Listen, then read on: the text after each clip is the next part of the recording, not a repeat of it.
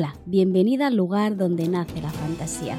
Adelante, no te quedes en la puerta. Entra y siéntate. Hoy vamos a hablar sobre tres brujas de la mitología grecorromana: Hécate, Medea y Circe.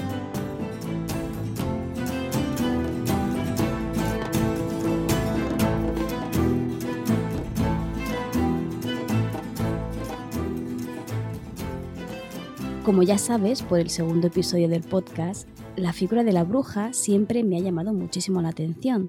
Y es que la bruja no solo es medieval, encontramos esta figura mitológica en muchas culturas, en la mayoría de hecho, y no está de más darle una vuelta y ver cómo se interpretaba este tipo de mujer en otras culturas. Como sabes, soy especialista en la época media, pero también en la grecorromana. Por lo tanto, hoy me voy a detener a hablarte sobre el papel de la brujería en el imaginario, en la cultura grecorromana.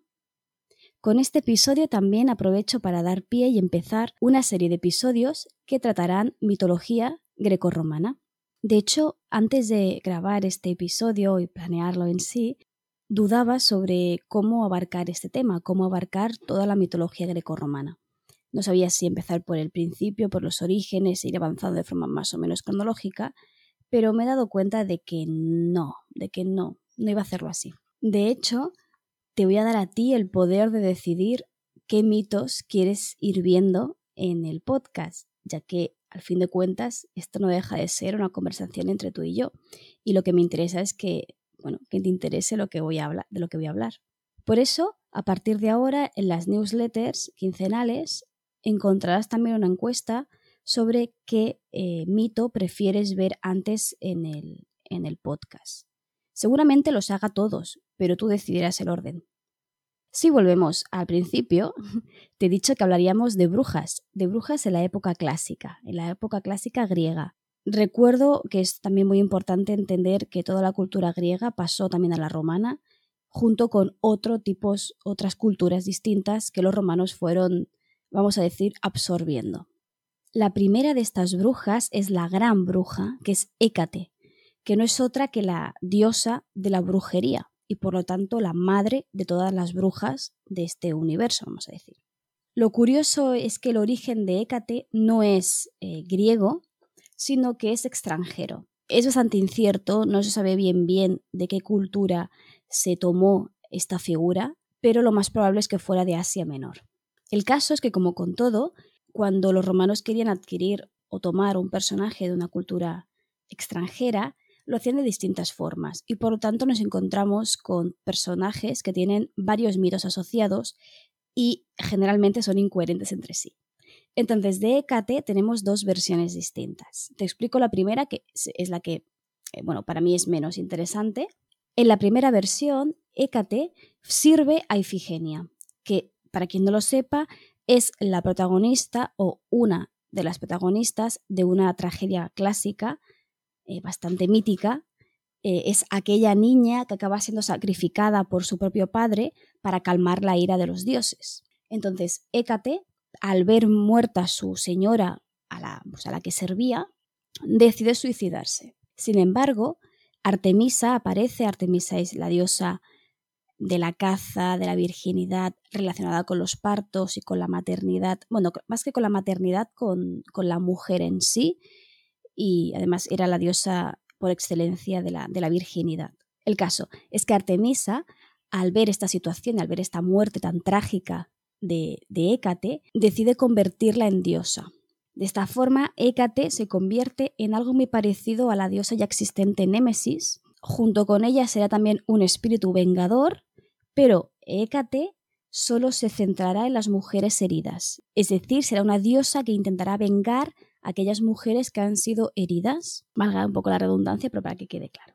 Esta sería la primera interpretación y de hecho fue la que menos cuajó. La más interesante, y al menos a mí la que más me interesa, es el mito que acaba derivando a que la llamen reina de los fantasmas y diosa de la hechicería, ¿vale? Que ya son ahí palabras mayores. Hécate, de hecho, debido a la importancia que tuvo en la cultura grecorromana, se la considera uno de los grandes dioses a pesar de no ser un dios ni olímpico ni de origen griego. Muy parecido, por ejemplo, a Atenea, que tampoco es en sí una diosa olímpica, pero también fue muy importante para toda la cultura del momento. ¿Quién es? En esta versión, ¿quién es Hécate? Hécate ya deja de ser una humana mortal del primer mito. En esta interpretación se la relaciona con la diosa Febe. Ahora no recuerdo si se trata de su abuela o tía abuela. Bueno, ¿vale? Ya sabemos cómo van los dioses, que se juntan todos con todos. El caso es que es, digamos, la heredera de Febe. Febe es la diosa lunar, por excelencia. Por lo tanto, aquí Hécate representará la luna asociada a la mujer, ¿vale? Esto es muy típico de las culturas paganas, es decir, las no cristianas. El hecho de asociar el ciclo lunar al ciclo menstrual de la mujer y por lo tanto al ciclo en sí vital, ¿no? De esta forma, Hécate se, la suele representar como tres mujeres distintas, siendo ella la misma, ¿vale? Un poco como el Espíritu Santo. La niña, la mujer y la anciana, la doncella, no se entiende niña como doncella, una mujer virgen, la mujer con la capacidad de engendrar vida y la anciana, que se entiende que ya no tiene capacidad de gestar vida, pero se considera pues la mujer sabia. Este es el papel que se le dio a la diosa desde un principio. De hecho, no era más que esto, ¿no? Una diosa enfocada a esta labor concreta y eh, quienes le rezaban y quienes le adoraban pues eran generalmente estas tres categorías de personas, ¿no? consideradas de esta forma, las niñas, las mujeres y las ancianas. Sin embargo, eh, sucedió, se entiende que por causas eh, históricas, el mito muto. ¿Qué es lo que sucedió? Fue, la verdad me parece algo bastante curioso cómo se puede llegar a cambiar tanto la interpretación de una deidad por algo, bueno, ya verás, es simplemente una costumbre, ¿no? Em, era habitual que eh, aparecieran figuras de esta diosa, igual que también aparecían figuras de otros dioses, como por ejemplo Hermes, ¿no? Aparecían tanto en las puertas de las ciudades como en los, en los puentes e incluso en las puertas de las casas. Se ponían para proteger del peligro. De esta forma, eh, se creía que con esta imagen se alejaban a los malos espíritus. De forma bastante, bueno, natural, esta creencia se fue extendiendo hasta creer lo contrario, que si hacías enfadar a Hécate, podía llegar a atraer a los malos espíritus, y por lo tanto se la empezó a considerar con la capacidad de controlar a los espíritus. Tanto es así, tanto, que se han encontrado varias invocaciones a Hécate que la llaman la gobernadora suprema de las fronteras entre el mundo normal y el de los espíritus, casi casi como una mensajera o un intermediario entre el mundo de los vivos y el mundo de los muertos. Vemos, por lo tanto, como ha habido un gran cambio en la forma de entender a esta diosa, ¿no? No solo eso, sino que eh, era muy particular, su personalidad siempre se la ha retratado como una persona, como una diosa cruel, era gran conocedora de los venenos y distintas pócimas. Siguiendo con el tema de los infiernos, ¿vale? Aquí tengo que hacer un pequeño parón para decirte que el infierno griego no tiene nada que ver con el cristiano, ¿vale? El infierno se entiende como el reino de los muertos y punto, todos los muertos van allí y ya está, sin distinción de buenos o malos. Bueno, sí que hay una pequeña distinción, que son los, los grandes castigos, pero bueno, ya hablaremos de eso en otro, en otro podcast. El caso es que se la relaciona directamente con el infierno por Perséfone. No sé si conoces el mito de Perséfone, ¿vale? Pero por una serie de circunstancias, Perséfone acaba casada con Hades, que es el dios del inframundo y por lo tanto se convierte en la diosa, la reina del infierno. Hécate tiene un papel muy importante en el mito de Perséfone, es sobre todo la gran ayuda de Demeter en la búsqueda de su hija. Tanto es así que se, acaba convirtiendo en una gran amiga y compañera de Perséfone. Por lo tanto, se convierte en una de las pocas diosas que pueden eh, cruzar sin demasiado problemas el mundo de los muertos y de los vivos. Su relación con el infierno y con los espíritus era tan importante o tan potente que hay un mito incluso que explica cómo Hécate robó el carmín de su madre y fue castigada en el Hades. Ella, sin embargo, no se lo tomó como un castigo, sino que disfrutó de la experiencia y acabó comportándose como una reina del infierno, dominando las almas y decidiendo sobre, su, sobre ellas. De hecho, es este el poder que se le da a Hécate, se le da el poder de controlar a los muertos. Hécate no es solo interesante por cómo evoluciona su mito y en qué acaba convirtiéndose, sino a mí lo que más me llama la atención es cómo la gente, la gente de verdad, fuera del mito, se comportaba, porque en la época existían hechizos, conjuros, invocaciones que la gente realmente empleaba para buscar un fin u otro. Algunas veces, de hecho la mayoría, se usan estas invocaciones para buscar un mal en otra persona, eh, buscar eh, pues que un enemigo eh, salga perjudicado de qué razón, ¿vale? Y se han encontrado de forma arqueológica, se han encontrado varias, varias invocaciones. ¿Por qué? Porque estaban escritas en plomo. En latín, para quien sepa, se llamaban tabellae de fictionum y eran unas tablillas hechas, como he dicho, de plomo y donde se dibujaba ciertos símbolos con el sortilegio. Aquí lo interesante de, este tipo de magia es que estaba escrito en un material que era difícil de borrar, como es el plomo. Escribían el sortilegio o la maldición o la invocación o lo que fuera, ya aviso de que la mayoría de las veces eran cosas malas, y para activar el hechizo debían colocarlos en sitios donde habían sucedido un crimen o una ejecución o ya directamente en el cementerio. Si no tenías crímenes en tu ciudad, lo dejabas en el cementerio. ¿Por qué? Porque existía la creencia de que dentro de esta tablilla se introducía un espíritu y era este espíritu quien eh, acometía esta invocación o este conjuro. Por lo tanto, vemos aquí una curiosa mezcla de creencias distintas, ¿no?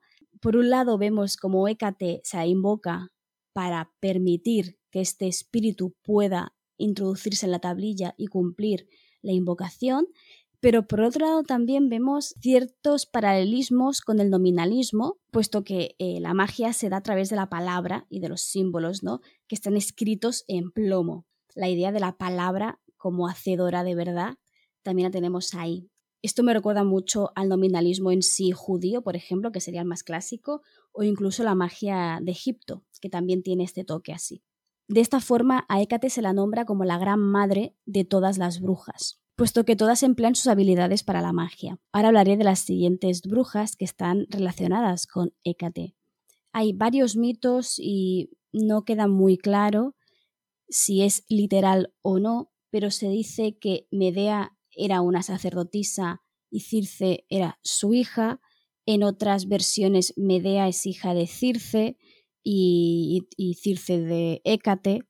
El caso es que están relacionadas entre sí. No queda muy claro qué relación había entre ellas, si era familiar o se consideraban hijas de Hécate por ser brujas y ya está, y no, descendían, digamos, biológicamente de ella. El caso es que eh, tenían una relación muy estrecha las tres, aparecen en varios mitos juntas, no las tres, pero sí entre ellas. De esta forma veremos cómo Hécate va a aparecer en muchos, muchos, muchos mitos de forma secundaria, eso sí, como una ayuda para, para sus compañeras, tanto para Demeter, por ejemplo, como para Medea o, o como Circe.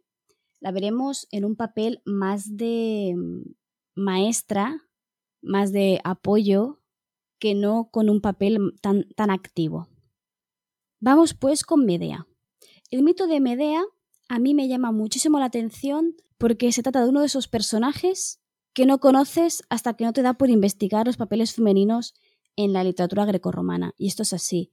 Circe todo el mundo la conoce por Ulises, pero Medea queda relegada en un segundo plano, no sé por qué, y, y no se le conoce tanto cuando es protagonista activa de los argonautas y actúa de forma muy activa en la trama argumentativa de, de esa, de ese mito, de ese gran mito, de esa gran obra. Me parece muy, muy curioso.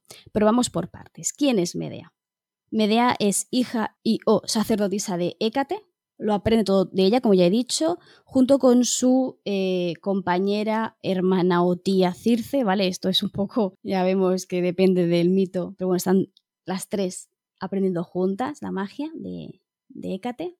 Y Medea eh, cumple una función muy clara en la mitología grecorromana y es que asume el arquetipo de bruja. Vemos como su forma de ser es autónoma y muy inusual.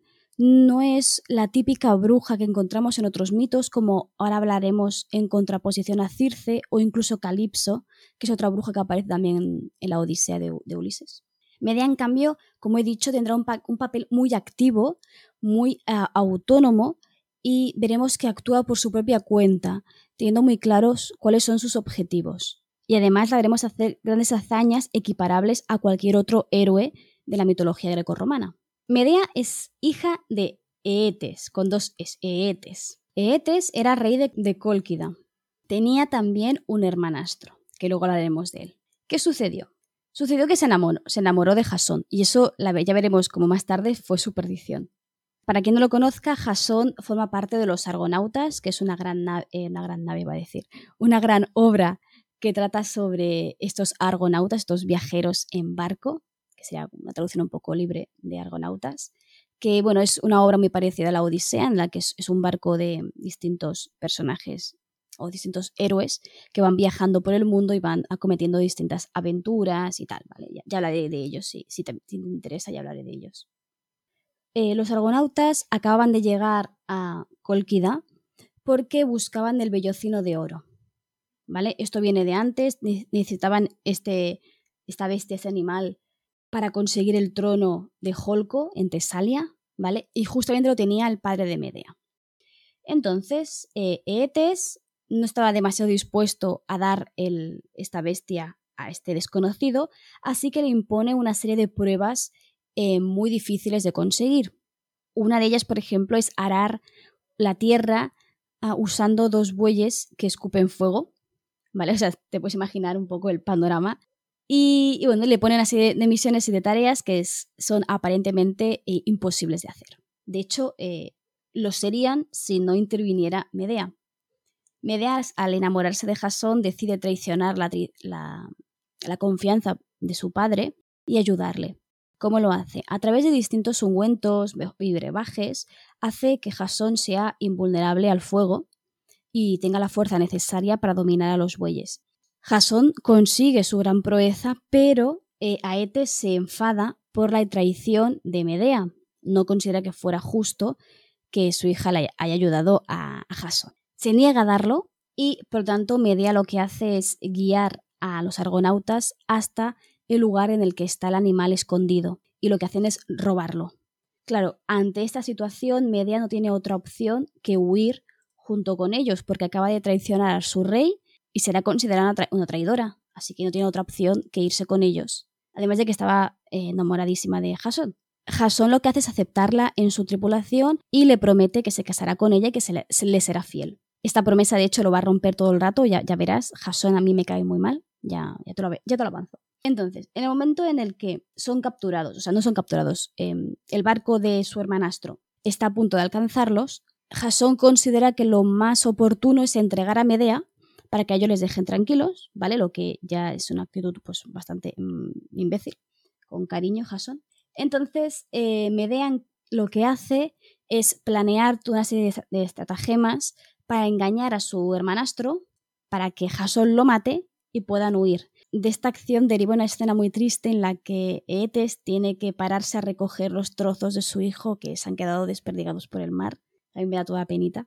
Pero bueno, Medea acaba asesinando o provocando el asesinato de su hermanastro. Y entonces aún tiene más razones eh, para huir y para unirse a los argonautas. De hecho, veremos cómo forma parte activa de la tripulación y de todas las aventuras que viven eh, los argonautas en sí. Consigue grandes hazañas para ellos y les ayuda en muchas ocasiones. Por ejemplo, hay otro momento más en el que Jasón quiere entregarla como moneda de cambio para evitar un problema y Medea lo que hace es eh, usar su ingenio, su astucia para burlar esta promesa, ¿no? Eh, la prometieron en matrimonio siempre y cuando fuera virgen, así que lo que hizo es desvirgarse, punto, ¿vale? Eh, una, una forma de ver la vida muy práctica.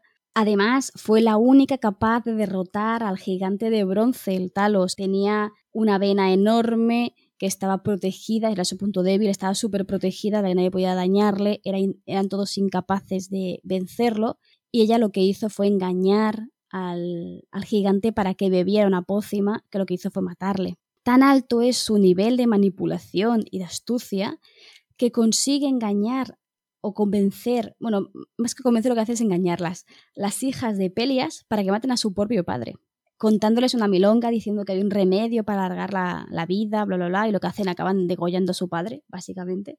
Y de esta forma, matando a este a Pelias, Jasón puede ocupar el trono que le había sido prometido. A pesar de todo esto, a pesar de que Medea le consigue el trono, le salva mil y una veces, consigue todo esto para el grupo, porque forma parte de él, ¿no?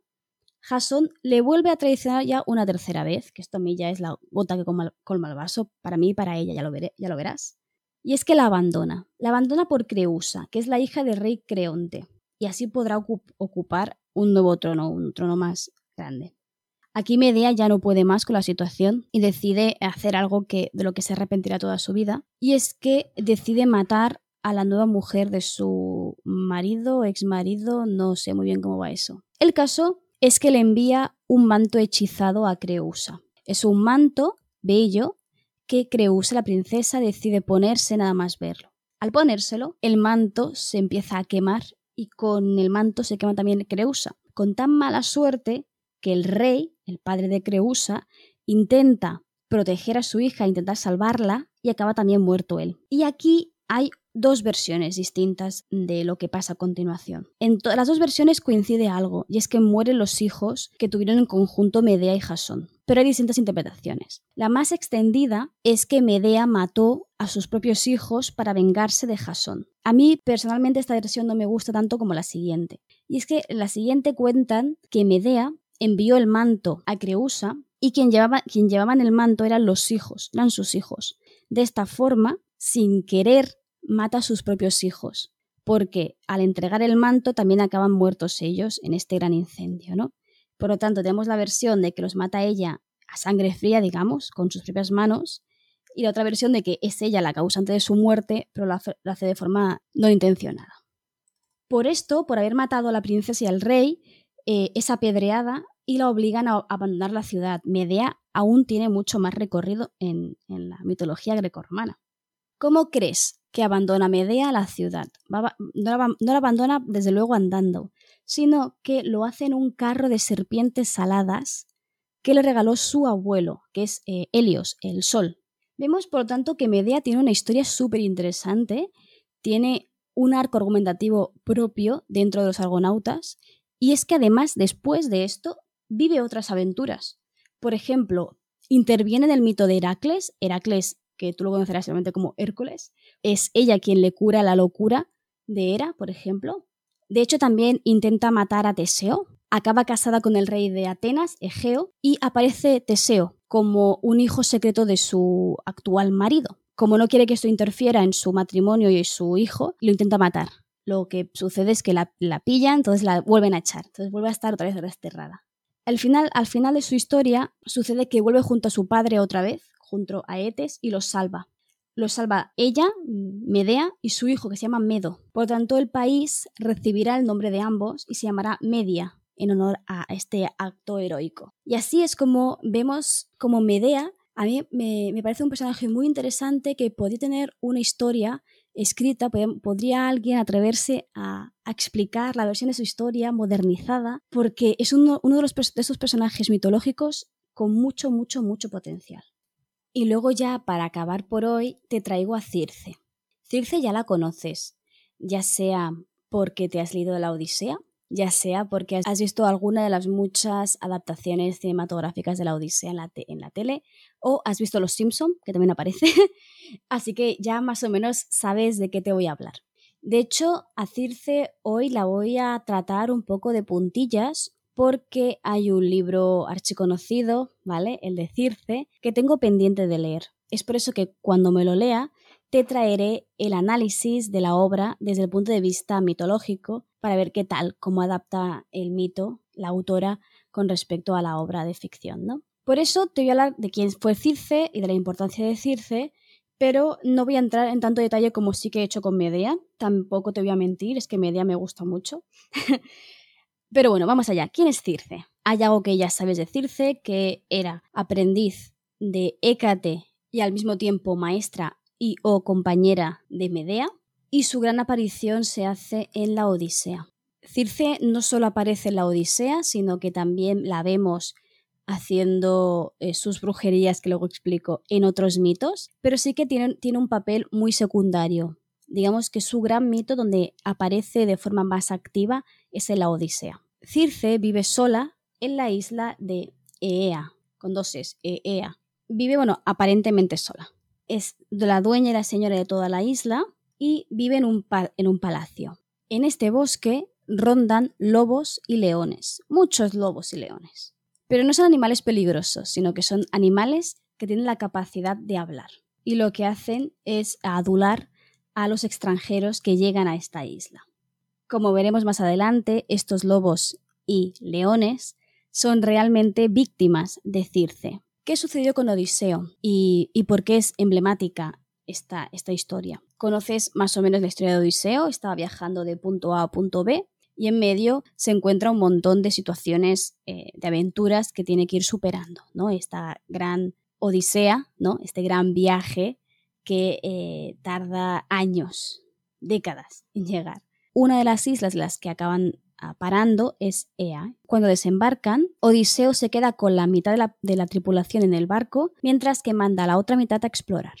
Los exploradores encuentran a una muy amable Circe que les invita a su mansión y les invita a comer y beber como posesos. En la bebida, de hecho, ella había eh, puesto un brebaje especial que una vez que sus invitados se atiborran de comida y bebida, activa con una varita. Es decir, que aquí vemos como Circe tiene dos formas distintas de hechizar, que es a través del, del mejunje del brebaje, que activa con la varita.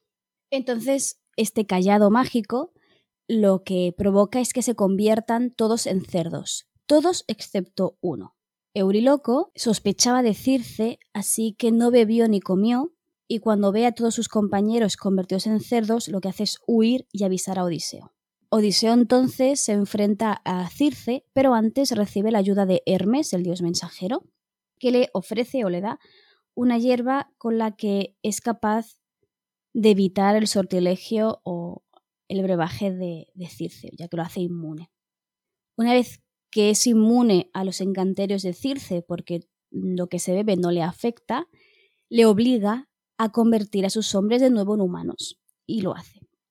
En este punto, que podría ser perfectamente el fin de la aventura y podrían irse de nuevo hacia Ítaca, eh, no, no es así.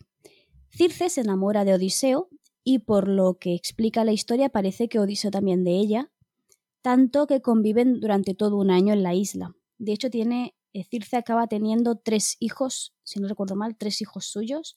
Uno, uno no aparece en ningún otro mito, pero los otros dos sí que son protagonistas de sus propias historias. Hasta que llega un momento en el que Odiseo se da cuenta, ay Odiseo, en el que llega un momento en el que Ulises se da cuenta de que debe partir, debe llegar hasta su fiel esposa y eh, volver a lo que es, él entiende que es su destino. Y lo que hace es entonces abandonarla. Bueno, más o menos. Porque aquí la gracia de Circe es que esta relación con Ulises era sincera. Ambos sabían que Ulises se acabaría yendo, por lo que decidieron vivir eh, esta experiencia romántico-sexual de, de una forma, para mí, muy sana. Mientras que en otros mitos grecorromanos vemos como hay miles de traiciones y manipulaciones entre los amantes, aquí en cambio, al menos a mí me gusta ver a Circe de una forma muy humana y ver cómo, em, cómo se entrega a este hombre de forma libre porque quiere y porque quiere disfrutar de esa experiencia. ¿no? De hecho, eh, para mí Circe es una muy buena representación de una bruja distinta. Vemos como Medea se deja arrastrar por el hombre se deja arrastrar por Jasón hasta que acaba en una situación lamentable, ¿no? Como es la provocando de forma activa o pasiva la muerte de sus hijos, mientras que Circe en cambio tiene una forma de ser distinta, ¿no? Se enamora y decide disfrutar este amor hasta que deben separarse. Y aquí en este sentido Circe no monta ningún drama, como si por ejemplo sí que monta Calipso, que es otra bruja que también aparece en la Odisea, sino que vive de forma bastante libre, independiente y autónomo que es una visión distinta que se tiene de, la bruja. De hecho, y con esto ya concluyo el episodio de hoy, que me estoy yendo mucho por las ramas, una de las cosas que me gustan muchísimo de la mitología grecorromana es que tiene muchas, muchas versiones y muchas interpretaciones. Y es más, vemos muchos tipos de personajes y vemos una gran diversidad. La cultura griega, especialmente la griega, era, tenía mucha tendencia a eso, ¿no? A dar representación un poco a distintas formas de entender la vida, a distintas formas de cuestionarse la propia identidad, ¿no? Y esto lo vemos en la mitología. Me gustaría que con este episodio pueda dar eh, entrada a otros muchos de distintos. De hecho, ya te avanzo que la encuesta de la próxima newsletter, la de la semana que viene, será sobre qué mito quieres que traiga próximamente. Te puedo explicar la Odisea de Ulises, en la que aparece Circe como un personaje más. Obviamente lo omitiré porque ya lo he explicado aquí, pero verás un poco más eh, quién es Ulises, quién es Penélope, por qué esto tiene que pasar, sería una opción. Te puedo explicar Perséfone, te puedo hablar sobre todo el drama de Demeter encontrando a su hija y el papel de Hécate en esta búsqueda y cómo se soluciona además de qué poderes y qué cosas hace Perséfone dentro del universo mitológico grecorromano. Y, y la última opción sería hablarte de otro tipo de relación paternofilial, que sería el mito de Edipo, de Edipo rey, y por tanto también el mito de Electra. Un mito tan importante que Edipo, el mito de Edipo, se emplea incluso en psicología, ¿no? Como supongo que ya sabes. Esas son mis tres opciones. Si estás suscrita a mi newsletter, te llegará eh, el correo que siempre envío cada quincena. Te recuerdo, es básicamente soy yo hablando de un poco de mis cosas y de lo que eh, el contenido que he ido publicando durante esta quincena, tanto aquí como en la palabra errante. Y a partir de ahora incluiré estas pequeñas encuestas para ver qué tipo de contenido prefieres encontrarte en el podcast, puesto que esto no deja de ser una conversación entre tú y yo y, bueno, que no quiero que solo sea un monólogo. Y, y, ya está, me callo porque me vas a matar. Cada vez alargo más en los episodios y bueno, y te pido disculpas por eso. Me despido por hoy, te recuerdo que nos oímos dentro de dos semanas de nuevo y te recuerdo, como siempre, que en este programa siempre vas a ser bienvenida.